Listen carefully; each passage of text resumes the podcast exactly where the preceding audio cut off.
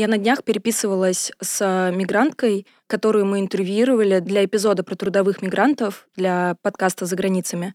И она рассказывала свою историю. И вообще это было в целом довольно сложно найти мигрантку, которая согласится рассказать. И она мне написала такие просто разбивающие сердце сообщения. Я вот пересылала их Ане, потому что мне было очень тяжело с ней общаться. Она так эмоционально рассказывала об этом, и она очень благодарила нас за то, что мы пытаемся придать огласке вот эту историю с фальсификацией диагнозов, с депортацией, потому что ее это коснулось. И помимо того, что ее из России депортировали, еще ей поставили диагноз, ее две недели лечили от псевдосифилиса тяжелыми антибиотиками, и самое как бы для нее болезненное, как будто даже не то, что она работу потеряла, а то, что ее как будто обесчестили. И она прям писала о том, что спасибо вам большое за то, что вы пытаетесь там рассказать эту историю. Я просто надеюсь, что моя честь будет э, как бы восстановлена, потому что для нее это некоторое клеймо. Представляете, это взрослая женщина из Центральной Азии, и как это вообще воспринимается для ее репутации.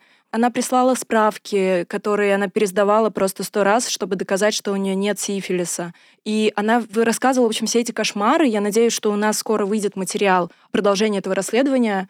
Но это просто, блин, я, когда это все читала, думала о том, что как хорошо, что мы не забросили эту историю, и то, что мы продолжили все-таки над ней работать, и что она вышла все-таки, что мы стали таким толчком с нашим подкастом, ну, я просто услышала, насколько это для нее важно. То есть даже не юридический вопрос, а и с эмоциональной стороны, и с вообще со стороны ее чести, и, ну, вы поняли.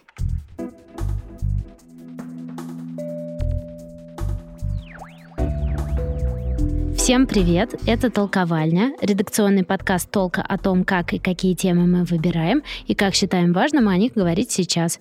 С вами Аня Салова, управляющий директор «Толка». Гульнас Рату, маркетинг-директор студии «Толк» и ведущая подкастов «За границами» и «Дрематориум». Полина Иванова, руководительница продакшена в студии «Толк» и ведущая проекта о смерти «Это все». Филипп Смирнов, креативный редактор студии «Толк» и продюсер подкаста «За границами».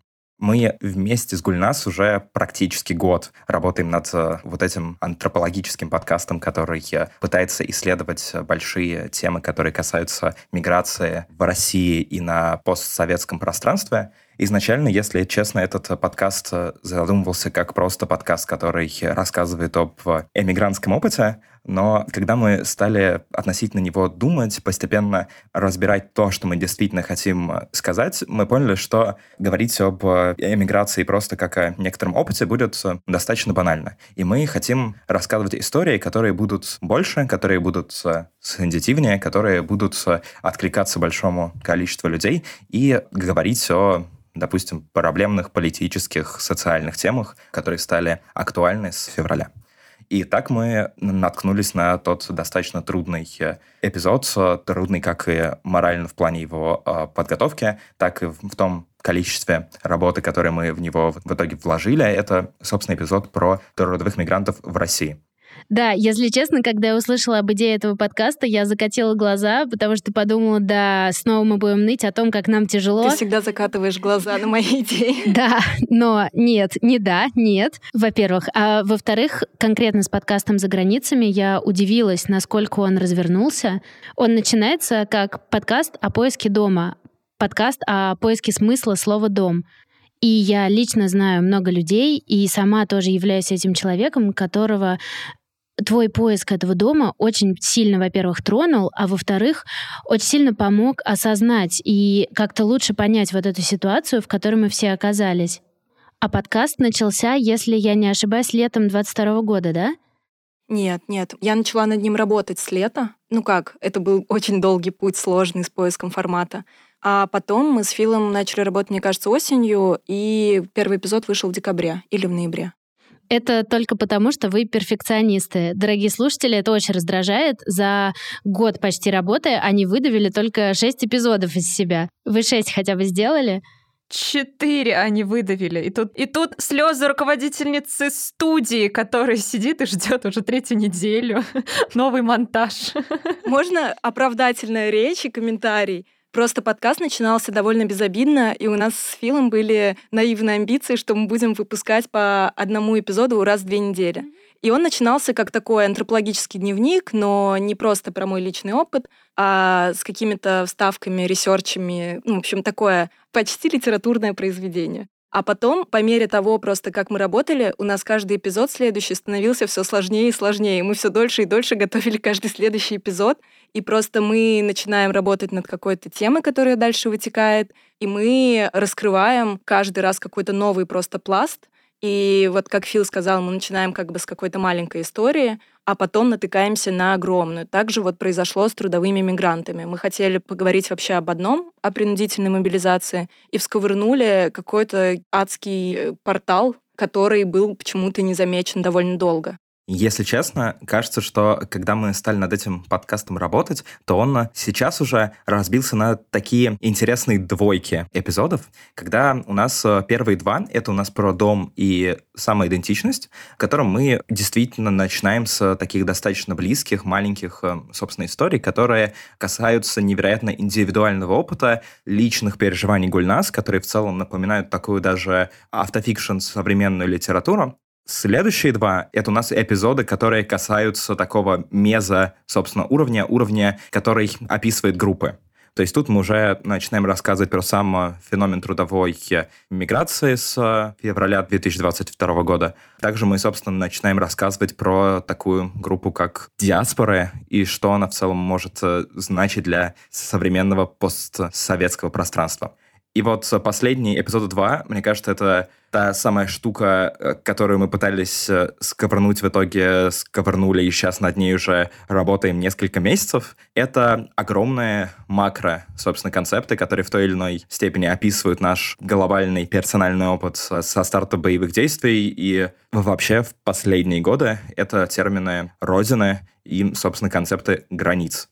И тут уже у нас э, достаточно много героев, э, несколько дополнительных расследований, и я думаю, что когда этот эпизод выйдет, вы уже эпизод про Родину сможете э, прекрасно послушать, услышать там наших друзей философов Артемия Магуна, услышать Лену Срапян, которая сейчас глава такого издания, как Perito, и еще почитать достаточно большую статью explainer, которая у нас вышла в рассылке Кит. И это о чем нам говорит? О том, что иногда за словом подкаст такое море всего стоит. Например, вот то, что Фил нам описал, что произошло с подкастом «За границами». Почему мы вообще начали с этого подкаста? Потому что в редакции мы получаем много вопросов, таких как э, «Кто вы?», «Что вы делаете?» и «Зачем?». И как будто бы вот эта история, э, в которой девушка куда-то едет и нашептывает нам, если не слышали первые эпизоды подкаста «За границами», послушайте, нашептывает нам, э, что такое дом, как будто вот эта история сильно откликается у большинства людей, которые пережили такой же опыт, и это художественная такая красивая история. И через полгода в рамках этой истории мы оказываемся посреди скандала с э, мигрантами, с фальсификацией диагнозов и т.д. И в этот момент наступает э, большая ответственность перед э, слушателями за все, что мы говорим, э, перед э, людьми, о которых мы говорим. Да, когда я прочитала письмо от этой мигрантки и те надежды, которые она возлагает на нас, я вот очень остро это почувствовала. Жесть, мы же делаем, по сути, развлекательные звучки в Apple подкастах. Вот как, собственно, все это время эм, все относились к подкастам. Я бы не называла мой подкаст так. Да, но для многих это реально воспринимается так. В общем, я к тому, что я вижу вот эту гору под названием «Ожидание этой женщины», и как будто бы пытаюсь оценить наши реальные возможности что-то поменять. Что ты чувствуешь в этот момент как авторка подкаста? В этот момент у меня тоже было такое ощущение, когда мы с ней общались, потом мы еще созвонились вместе с журналисткой и вместе с мигранткой. И я чувствовала, да, вот это ощущение, как будто я адвокат, и адвокатам запрещено говорить, что мы точно там решим ваши проблемы, мы вас защитим. И я понимала, что я не могу и сказать, что мы сто процентов осветим эту историю, потому что мы очень долго пытаемся это сделать, как бы и вот у нас наконец-то это сдвинулось. Кстати, ее история очень актуальна. Это произошло в июне. То есть мы над этим работаем с Нового года, а вот ее история произошла в июне. И мне тут немножко больно, потому что я думаю, а что если бы мы смогли добиться более ранней огласки, ну, широкой, потому что подкасты слушают все еще гораздо меньше людей, чем читают медиа. что если это бы на что-то повлияло? Либо что если тогда бы эту женщину это не коснулось? А там сотни людей, которые от этого пострадали. Я чувствую, конечно, эту ответственность, но я стараюсь мыслить, чтобы не сойти с ума так, что мы хотя бы чуть-чуть вот каждым следующим эпизодом стараемся сдвинуть мир в лучшую сторону. Сейчас как бы это очень сложно утверждать, но мы хоть чуть-чуть пытаемся подвинуть эту глыбу с вами, ну вот как бы своим шажочком. То есть мне кажется, что у нас есть такой чек на все наши подкасты, и мы как бы сверяемся очень с этим ориентиром, что получается у нас это сделать или нет. И мне кажется, я бы не поддерживала эту женщину так, как сейчас. Просто сейчас я знаю, что материал точно выйдет. И поэтому это придает мне какой-то уверенности в том, что это вообще все не зря. Если честно, у того, что сейчас э, сказала Гульнас, всегда есть э, достаточно большой вызов и челлендж, потому что когда мы стали делать вот этот э, подкаст, потом мы пришли к тому, что в нем появились практики расследования, именно вот этой какой-то помощи, сопереживания, всегда не хотелось быть каким-то элитистско-просвещенческим пространством. То есть никогда не хочется мне, как э, продюсеру студии, так и студии в целом, говорить э, со своим слушателем, читателем чуть-чуть э, свысока, опять-таки донося до него вот это просто некоторое знание. Мне кажется, что нам, как студии, хочется совместно сопереживать опыт с тем, для кого мы в целом делаем контент, и ему именно оказывать помощь. Из-за этого мы не стараемся говорить только о каких-то самых известных культурных, политических фигурах. Мы стараемся много говорить о миноритарных группах, группах, э, которые часто притесняются, или о тех, которые в целом не могут говорить о себе сами, чтобы их услышало достаточно большое количество людей. И мы не просто рассказываем о них, а мы им даем микрофон, чтобы они рассказывали о себе сами. Да, да, да, да, да. Я хотела сказать сейчас про ответственность, но немножко с другой стороны, потому что ты говоришь, а вот если бы я выложила это раньше, а у меня ответственность обычно про чувства людей, потому что у меня тема такая, конечно, кто-то ее называет табуированной, тема смерти. И так случилось, что в феврале 2023 года у меня умер папа. И я подумала, что я не могу как-то это оставить просто своей историей. Мне как будто бы нужно почтить память своего папы тем, что я сделаю эпизод про него. Я расскажу вообще, что такое горевание, что такое утрата. И я так сильно переживала, я написала текст, я сделала выпуск, и после этого я думаю, господи, он же такой личный, зачем я это делаю? Сейчас всех размажет, никто это слушать не будет, потому что это очень тяжело. Ведь это такая работа с очень сложными чувствами. И в конечном счете, когда выпуск вышел, я получила столько поддержки и не только относительно себя, а относительно того, что это побудило кого-то позвонить своим родителям. Это побудило кого-то обратиться за помощью к доуле смерти, чтобы помочь пережить утрату самому себе. И это такая ценность невероятная. Ну, то есть это вот такая тонкая грань для меня работы с личными чувствами человека. Но я очень рада, что за счет э, тех аудиоисторий, которые мы делаем, есть возможность достучаться до этих чувств и как-то разделить этот опыт с кем-то. Нужна врезка, что такое доул смерти. Доул смерти — это человек, который профессионально помогает другому человеку пережить либо потерю близкого человека, либо подготовиться к своей собственной смерти. Например, э, если человек лежит в хосписе, и он знает о том, что его ждет скорая смерть, этот человек, который помогает наименее болезненно прожить этот опыт. Я тебе уже это говорила, но хотела еще раз сказать, что мои ожидания были от этого эпизода, что он будет, как ни странно, более тяжелым. То есть он очень трогающий, он очень грустный, но это такая какая-то светлая грусть, меня это поразило. То есть я, конечно, плакала и хотела очень испытывала одновременно с этим очень много тепла к тебе, и я помню, как ты волновалась настолько откровенно говорить об этом, говорить о смерти, о своих переживаниях. Но почему-то к концу, даже мне, хотя у меня не было такого опыта, стало немного легче. То есть я как-то выдохнула. Я тоже слушала этот эпизод и тоже рыдала. Э, честно говоря, все люди, которых я знаю, которые слушали этот эпизод, рыдали. Злые языки при этом критиковали этот подкаст. Я слышала как э, слишком личный и там с недостаточно глубоким ресерчем. Ну, честно говоря, послушаем, какой подкаст про смерть получится у них э, и э, сравним. Но вообще говоря, ты прожила за всех за нас этот опыт, и я как слушательница подкаста получила э, инструкцию по тому, как справляться с подобными ситуациями. ты показала, как через самое темное, тягучее, вот это затягивающую, тоскливую черноту ты нашла путь к свету. И это, честно говоря, очень сильно обнадеживает и меня, и я знаю многих-многих твоих слушателей. Например, как ты рассказывала о том, что ты разговаривала еще с отцом несколько дней после его смерти, и как будто бы вот у тебя были вот эти денечки, а, чтобы сказать ему все-все несказанное.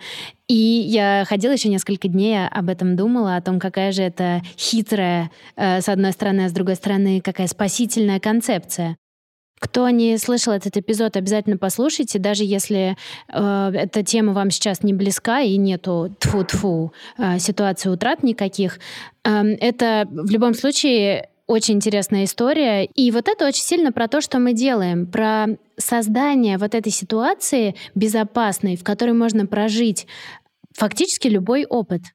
Я хотела сказать, да, про этот эпизод Полины, что он очень личный. Да, действительно, это так но я плохо верю в то, что сработает какое-то высокопарное свысока, как Фил подметил, повествование о том, как надо. Или вот мы сейчас вам расскажем, как устроен мир. То есть это не особо работает. Или мы вам сейчас расскажем, что трудовых мигрантов не нужно обижать. Или что-то в таком ключе. Это не очень работает. А когда в этом есть донесение идеи через личную историю, ну то есть ты можешь на себя это примерить. Мне кажется, что это очень смело, то, что, например, Полина рассказывает о себе. То есть просто вот взять и выложить свои переживания как есть, не пытаясь казаться кем-то другим, и при этом давая, как ты сказала, вот эти инструменты. Ну, то есть вот через персональную историю. Мне кажется, это подход, который нам очень близок. Мы, как толк, создаем безопасное пространство, в котором можно прожить любую эмоцию, ситуацию, опыт.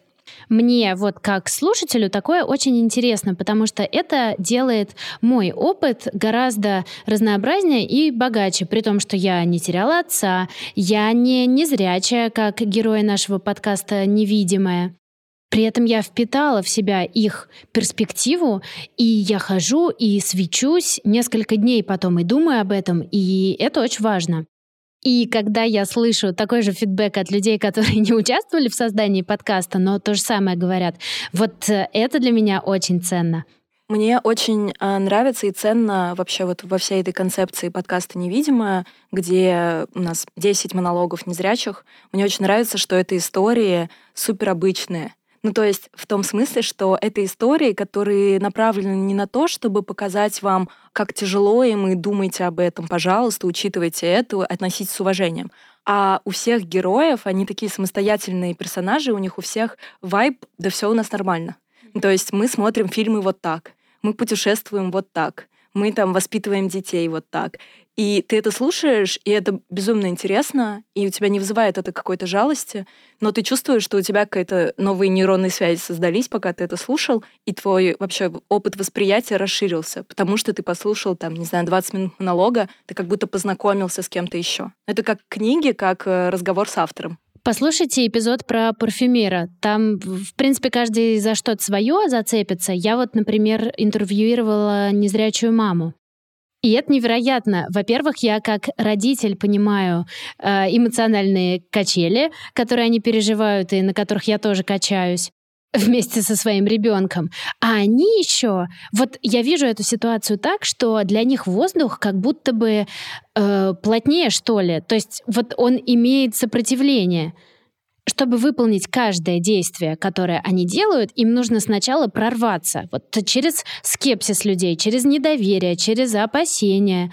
Вот можем ли мы представить ситуацию, чтобы у зрячей женщины, э, полностью там здоровой, соответствующей всем конвенциональным там нормам, э, в какой-то момент пришли родители и сказали, когда она беременна, ну, мы твоего ребенка берем себе, ты с ним не справишься, все, давай. Нет, конечно, нет. А с незрячими людьми это что-то, что происходит просто по умолчанию. И она говорит, позвольте, с какой стати? И ты постоянно всю дорогу всем доказываешь, что ты можешь делать элементарные вещи или не элементарные, любые. И вот через подкаст я об этом узнала и об этом задумалась. И задумалась о том, а насколько вообще наша среда инклюзивна, Насколько она дружелюбна к людям, которые отличаются вот хоть как-то от классических людей, да, с классическим набором возможностей ментальных и физических. Я очень надеюсь, что через этот подкаст мы побудим людей задуматься об этой проблеме тоже. И, ну, в идеальном мире, чтобы этот подкаст что-то поменял. Или хотя бы внес свой вклад в то, чтобы что-то поменять в этой жизни. Можно я еще добавлю тут от себя? Это немножко с тобой поспорить. Ты сказала, что эта среда не очень инклюзивна, но при этом, пообщавшись уже с таким количеством героев, а у нас их было уже восемь, я понимаю, что это интересно, совершенно как-то неожиданно изменило мою оптику собственную. Потому что, опять же, вот эта история про то, что у нас все нормально, и когда ты понимаешь, что люди путешествуют э, по Италии, и им готовы идти навстречу, и все происходит очень классное взаимодействие. Понятное дело, что, может быть, сама среда на каком-то там некотором устройстве того, как она вообще существует, она, наверное, не очень инклюзивна, но очень интересно, как проявляется человеческое взаимодействие вот в этих самых микроисториях. Это то, что для меня было неожиданностью, и то, что мне очень приятно наблюдать. И за счет того, что мы делаем эти проекты, и вот я конкретно делаю проект «Невидимые», я испытываю такую радость от того, что это совсем другой опыт.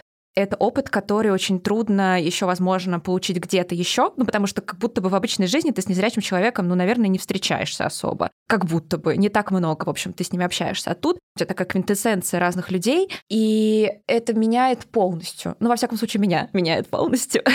это такой потрясающий объединяющий фактор. Может быть, я не права насчет инклюзивности или неинклюзивности, потому что история. Выхожу из студии, веду незрячего человека. Ему нужно доехать далеко на другой край Москвы, из центра города. Я заказываю такси, говорю, можете, пожалуйста, незрячего человека встретить, как бы открыть ему дверь и довести до квартиры, потому что так попросили. Я не могу с ним поехать. Таксист читает это сообщение и говорит, не-не, все, отменяйте, пока, я этим заниматься не буду. Я стою посреди э, Москвы, рядом со мной незрячий человек, и я понимаю, что а как мне быть? Ну, то есть, почему так? Что такого сложного взять, э, поднять человека на лифте и довести его до двери? ну, я готова вам заплатить за это. Что, в чем проблема? Вот, поэтому тут, конечно, я тоже очень с такими розовыми очками рассказываю о том, как замечательный незрячий человек э, гуляет по Италии. Скорее всего, нет. Для меня это всегда вопрос, который касается сострадания к людям опыта, которых ты в целом в принципе не знаешь, и когда ты с ним в состоянии познакомиться, то ты можешь действительно им на каком-то глубоком, э, постоянном уровне действительно помогать. И, если честно, такой опыт сострадания продолжается не только на вот, допустим, незрячего человека в э, вот этой истории, а и в сторону таксиста, который, к сожалению, не смог э, помочь. Потому что это человек, который, наверное, работает за невероятно маленькую ставку. Он работает в таких страшных больших корпорациях, если он не будет абсолютно совершенно бешеной интенсивности осуществлять десятки заказов, то у него не будет возможности прокормить его опять-таки семью. И мне кажется, потому что левее меня как бы только стена, а душнее только комната, где я сейчас э, записываю вот этот подкаст, что вот такими, допустим, вопросами очень э, часто должно заниматься государство. Какие-то истории, которые связаны опять-таки с организациями общества, которые мы все опять-таки можем создать. И если мы все будем коллективно понимать опыты другого как бы человека, мы можем достигнуть, опять-таки, некоторой справедливости. Есть э, интересная концепция, которая именно связана с такими, опять-таки, политологическими теориями справедливости, во многом даже философскими. Автор этой теории Джон Роллс, она называется вуаль неведения. Мы можем принять, опять-таки, самое прогрессивное, наверное, такие хорошее, справедливое решение, если мы просто представим, что мы не имеем всех наших таких десятков идентичностей, накроем себя вот этой э, невидимой вуалью и просто как бы подумаем, стали бы мы бы совершать какое-то политическое, социальное действие, если мы бы не знали, кем бы мы являлись. И мне кажется, подобные решения мы осуществляем лучше, если мы знаем про вот этот различный персональный эмоциональный опыт. И что бы было бы, если бы мы бы были бы, допустим, незрячими людьми, мигрантами, представителями ЛГБТК+. Я буду теперь, когда очень яростно спорю с кем-то, накидывать на него вуаль. Я хотела сказать, что очень забавно, что, Полина, ты интервьюировала незрячих, а я интервьюировала таксистов. Точнее, как люди, которые находятся в России, которые помогали нам интервьюировать, они искали мигрантов вообще всеми возможными способами, которые согласились бы поговорить. И из всего количества согласилась поговорить э, там около 40, представляете? И там даже некоторые вставки из интервью есть в эпизоде. Но вот я сейчас, слушая Фила, задумалась да, о том, что глядя с позиции тебя, которая в тот момент стоит в центре Москвы с незрячим человеком и делает подкаст про вообще их опыт, и вот этот таксист, который живет вообще другим, у него свои проблемы, он ну, с высокой долей вероятности трудовой мигрант тот же самый. Как бы ему просто сложно накинуть на себя эту вуаль и вообще мыслить такой концепцией. И это как раз про супер разные какие-то слои, и вот этот вот калейдоскоп или разбитое зеркало, которое из э, всех этих историй складывается, который мы пытаемся собрать, и задача, которую очень сложно решить, каким-то образом объединить вот эти группы людей и в целом попытаться с помощью историй показать разные стороны и привести, в общем, к тому, чтобы люди лучше друг друга понимали и стали ближе друг к другу. Об этом я и говорю, когда говорю, что среда не инклюзивна, о том, что mindset людей не инклюзивный. Мы не подумали о том, что таксист, ну, точнее, Фил подумал, потому что левее Фила только стена. Мы не подумали о том, что у таксиста KPI, и вообще ему нужно выживать. Но, честно говоря, вот в этой ситуации я не на стороне таксиста, потому что вот в, конкретно в этом моменте незрячий человек более уязвимый, чем зрячий таксист. Но здесь мы уже уходим вот в территорию, о которой сложно спорить без э, непосредственных участников да, ситуации. Но факт остается фактом. Ты, как зрячий человек, можешь сесть в такси, договориться с таксистом и нормально докуда-то добраться, а незрячий человек не может. Важно это понимать, находясь э, в любой роли в этой ситуации, честно говоря, и человеком, который помогает такси, э, незрячему, и незрячим, и таксистам. И это, кажется, ровно то, что мы делаем, чего мы добиваемся своей деятельностью. И я, честно говоря, надеюсь, что когда-нибудь наступит вот этот момент, когда мы сделаем так много подкастов, что охватим абсолютно все углы и точки зрения, и люди, все люди на свете послушают все эти подкасты и поймут друг друга окончательно. И это, честно говоря, кажется, вот та движущая сила наша. А какой еще вопрос мы не ответили? Что еще мы не раскрыли? Как еще не посмотрели на ситуацию?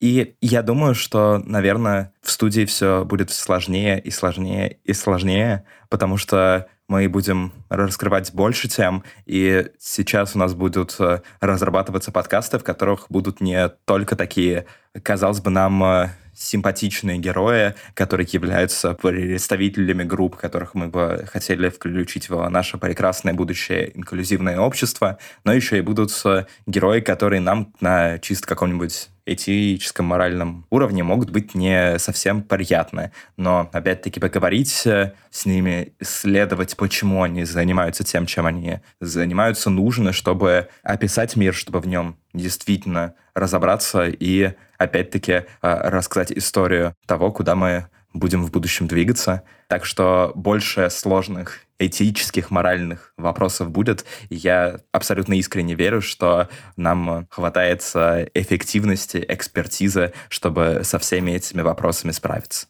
Я хотела сказать, что тут еще перед нами стоит вызов в новых аудиториях, с которыми мы хотим познакомиться, и которая, кажется, является нашей миссией достучаться до нее, познакомиться с ней, объединиться с ней, вообще как будто бы подкастинг немножко суженный, мы не всегда знаем и своего слушателя. В общем, это некоторая такая абстрактная фигура нашего слушателя, и у нас впереди много еще чего не открытого, как мне кажется.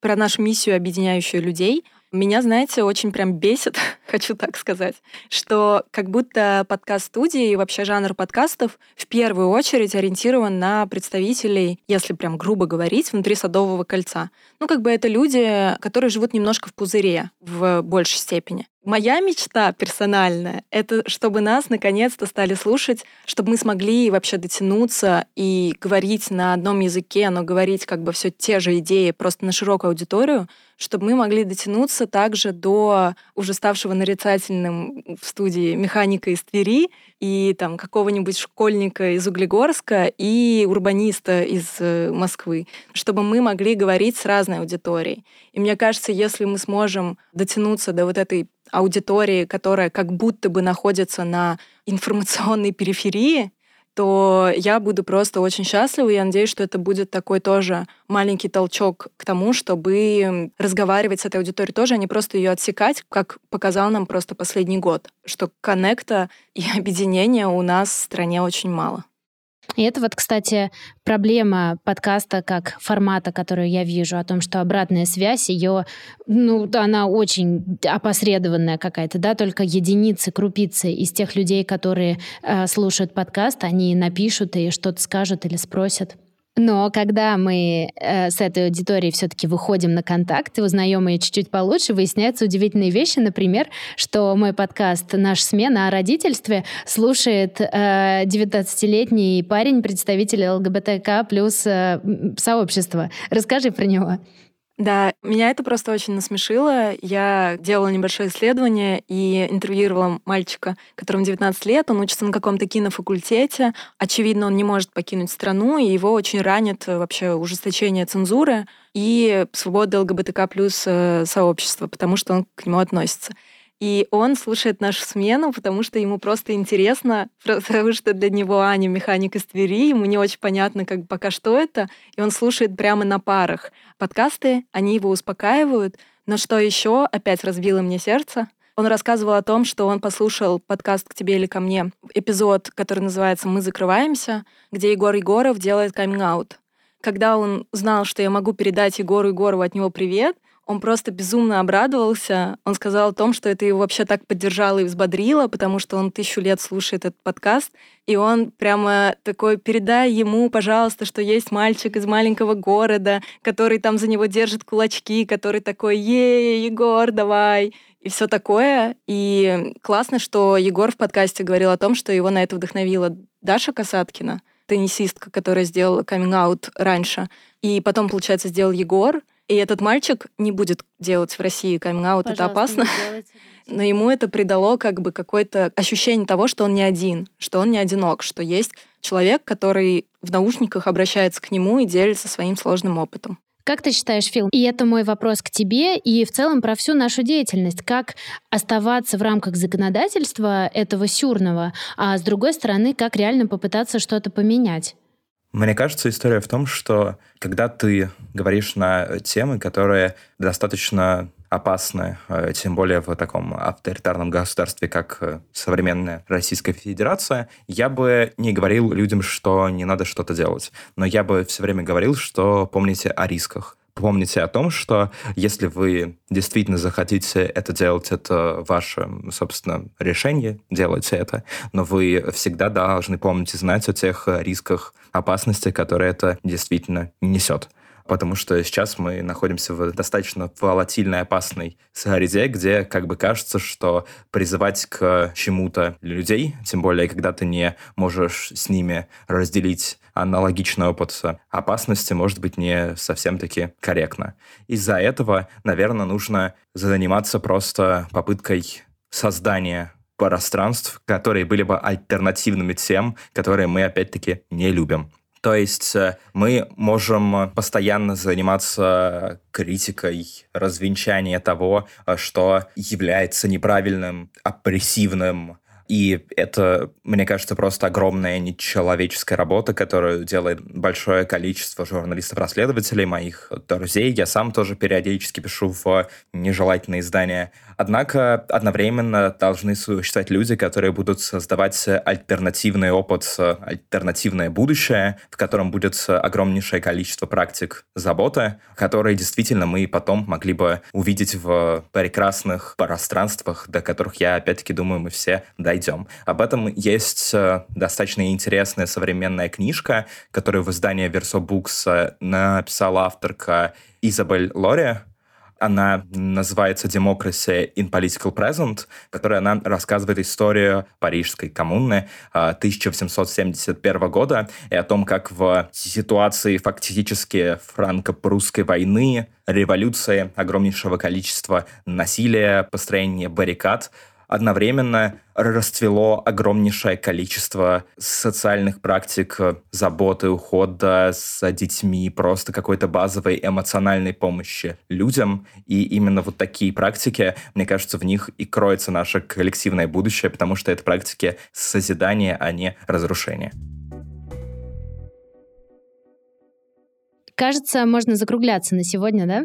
Э, это был наш пилотный эпизод, в котором мы достаточно сумбурно, как мне кажется, для людей, которые не в контексте того, чем мы занимаемся, рассказали о том, что мы делаем, как мы делаем, как мыслим. Вот. Э, кто-нибудь поможет мне рассказать о том, как будет развиваться этот подкаст? Мы расскажем про сезоны, мы расскажем про идеи, которые витают вокруг нас и почему мы их выбираем.